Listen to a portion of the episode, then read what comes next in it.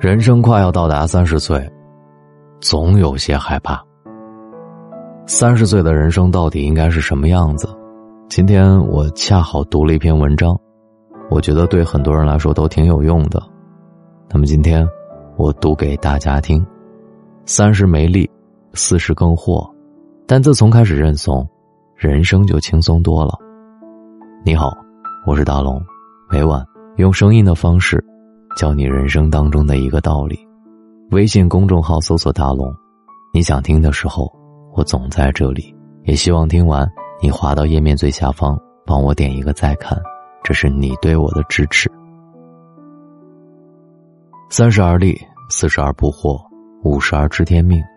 这句话估计很多人都听过，只不过我在三十多岁总觉得，今天自己立了，明天又倒了。心态总在自负和自卑之间游走，生活也经常陷入一种间歇性自律、持续性懒散的状态。一晃到了四十多岁，非但没有不惑，反而更惑了。不知道自己在当下的平台还能走多远，更不知道离开了所在的平台，还能干点什么。即便在四十二岁的时候纵身一跃，离开外企开始创业。也并不是因为找到了答案，而是一个中年人为了不惑最后的挣扎。转眼间就到了四字头的最后一个生日，眼瞅着就要知天命了，这才意识到，五十知天命并不是听天由命，而是从心而活，认怂才是一个人对自己最大的善意。三十而立，立的不是业。而是心。认怂，在很多人看来是一个贬义词，意味着认输、懦弱、没有担当。但是咱们换一个角度，把“怂”这个字上下一拆，就是从心。所谓从心，就是从心而活，不对抗，不挣扎，接纳自我，顺应自然。前两天，我的一个九零后下属跟我念叨，本来觉得自己混的还行，结果十一回趟老家。发现别的同学比我混的好多了，立马就颓了。焦虑，想要证明自己，是年轻人的底色。因为年轻的时候，自我价值感更多来源于别人的认可与他人的比较。老板今天夸了你两句，觉得自己立了；明天骂了你两句，又觉得自己倒了。当我们把自我认知和别人的认可比较挂钩的时候，自然就会在自卑和自负之间两极游走。三十而立，立的不是业，而是心。建立清晰的自我认知，树立自己的价值体系。倘若心都无处安放，又何谈从心？因此，对于年轻人来讲，认怂不意味着躺平，而是不挣扎、不对抗，正视现实，接纳自我。只有这样，才不会永远处于想要证明自己的状态。不过年轻的时候，无论多少鸡汤告诉我们要接纳自我，我还是心存疑虑。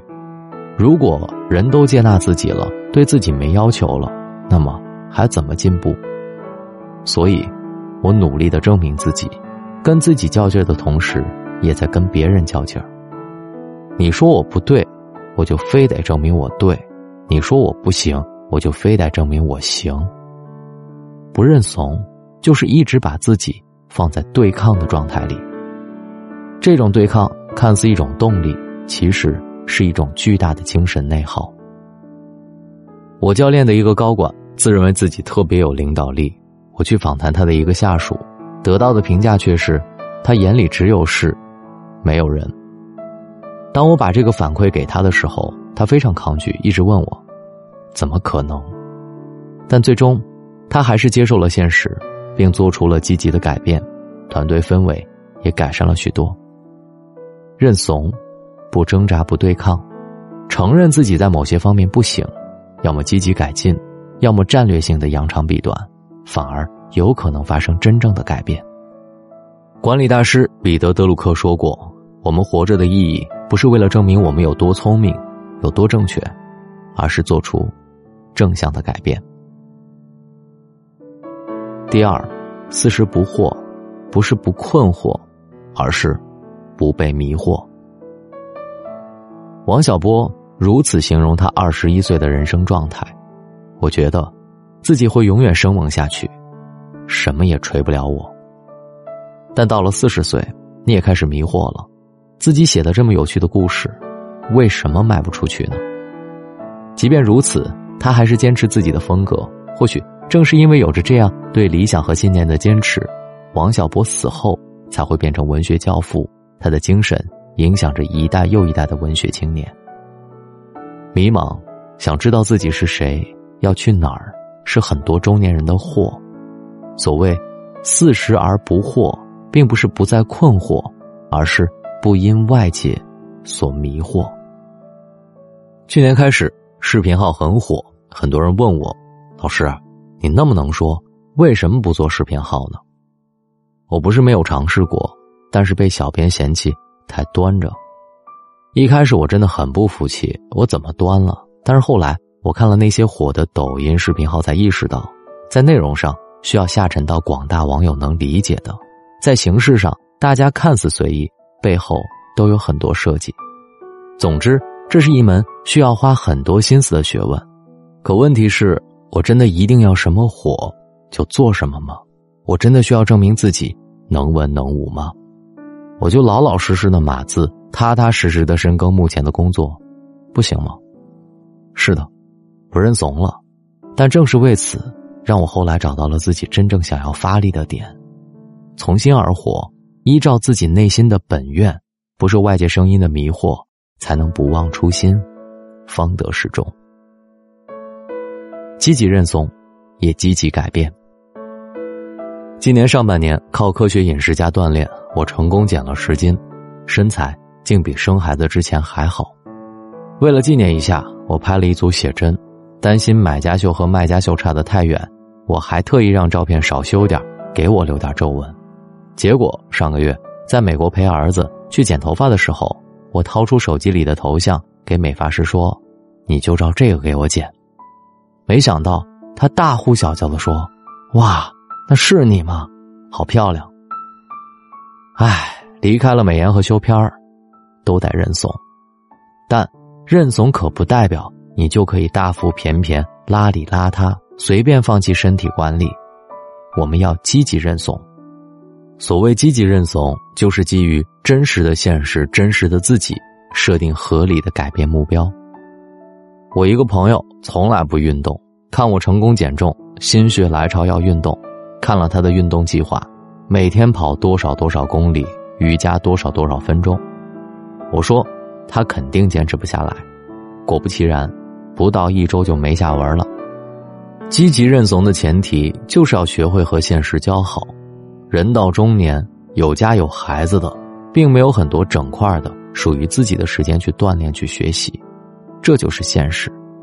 正视现实，接受改变的生活要循序渐进，设定目标一次不要太多太高，要踮踮脚能够得到，结合自己的实际情况，把大目标拆成适合自己的、每天都能做得到的小目标，多给自己一些耐心。将注意力放在改变本身带来的愉悦，多夸夸自己，哪怕就是一点点的小进步，也要给自己认可和鼓励。自己设定的改变目标和内容通常不科学，找专业人士给予支持会少走弯路。锻炼找健身教练，自我提升找职场教练。无论哪种改变，都需要学会慢下来，去体验。和享受改变本身带来的乐趣和成长。如果太心急，做事只追求结果，就会让改变变成一种压力。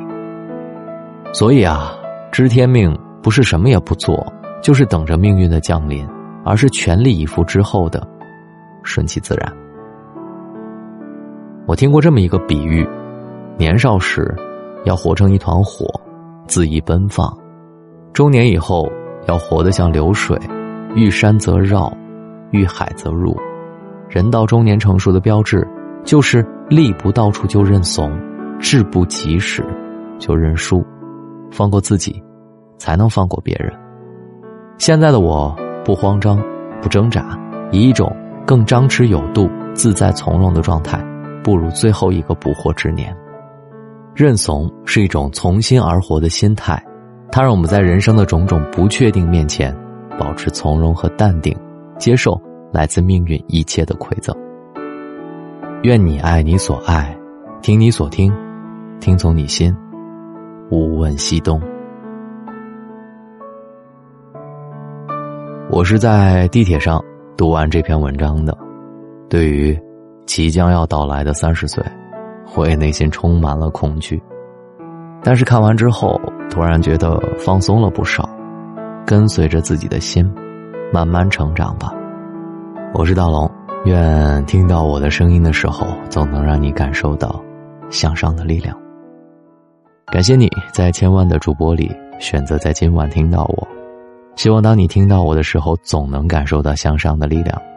希望你帮我点赞，谢谢，晚安。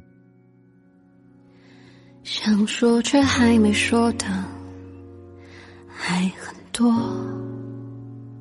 但这是因为想写成歌，让人轻轻的唱着，淡淡的记着。就算终于忘了，也值了。说不定我一生前第一年，侥幸会成河，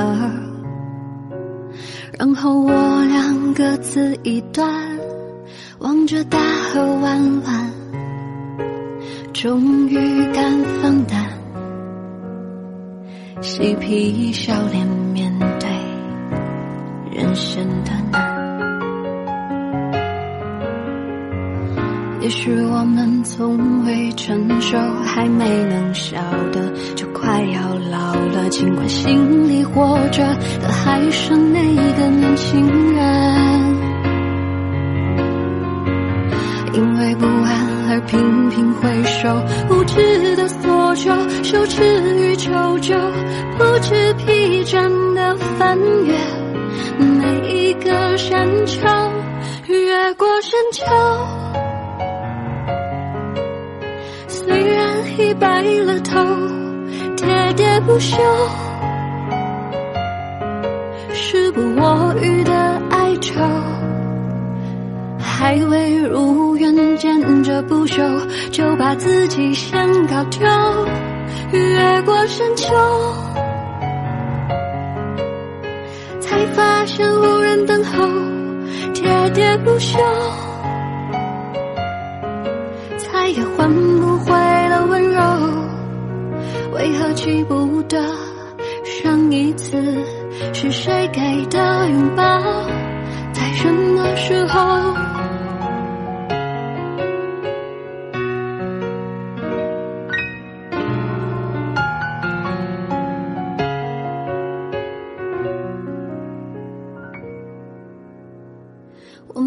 可以隐藏，也无意让你感伤。多少次我们无醉不欢，咒骂人生太短，唏嘘相见恨晚，让女人把妆哭花了也不管。也许我们从未成熟，还没能晓得，就快要老了，经历却仍不明白身边的年轻人，给自己随便找个理由，向亲爱的挑逗，命运的左右，不自量力的还手，直至死方休，越过山丘。白了头，喋喋不休，时不我予的哀愁，还未如愿见着不朽，就把自己先搞丢，越过山丘，才发现无人等候，喋喋不休。再也换不回，为何记不得上一次是谁给的拥抱？